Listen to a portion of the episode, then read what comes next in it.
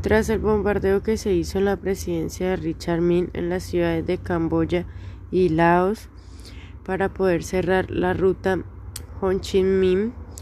Vietnam del Norte y Vietcong, al ver que habían tenido muchas pérdidas de hombres y que había una falta de suministros por la invasión de Camboya, ya que por esta ruta se les pasaba los suministros de Vietnam del Norte hacia Vietnam del Sur para la Vietcong.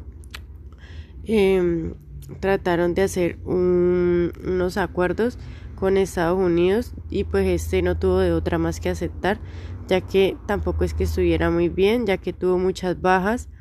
de sus hombres. No tuvo más de otra que sentarse a negociar. Estos acuerdos se crearon el 27 de enero de 1973 en París donde hubieron representantes de Vietnam del Sur, Vietnam del Norte, la Vietcong y de Estados Unidos que llegaron a un acuerdo para firmar eh, la terminación de esta guerra. Em, en los acuerdos eh, se creaba uno que decía que Estados Unidos tenía un plazo de dos meses para poder retirar sus tropas. Em, así fue que el 29 de marzo de 1973 salió la última unidad de este país. Obviamente, al Estados Unidos eh, retirar sus tropas de este, se crea una ventaja para los del norte, ya que la ruta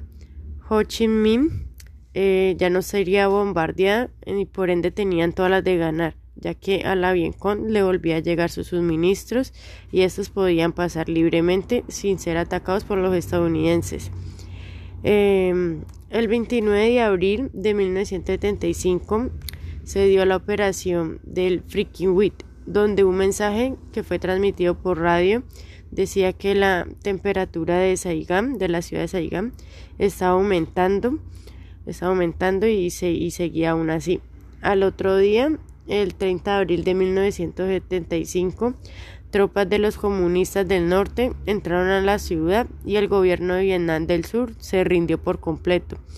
Eh, gracias a esto pues hubo una unificación del país y terminó siendo la República Socialista de Vietnam.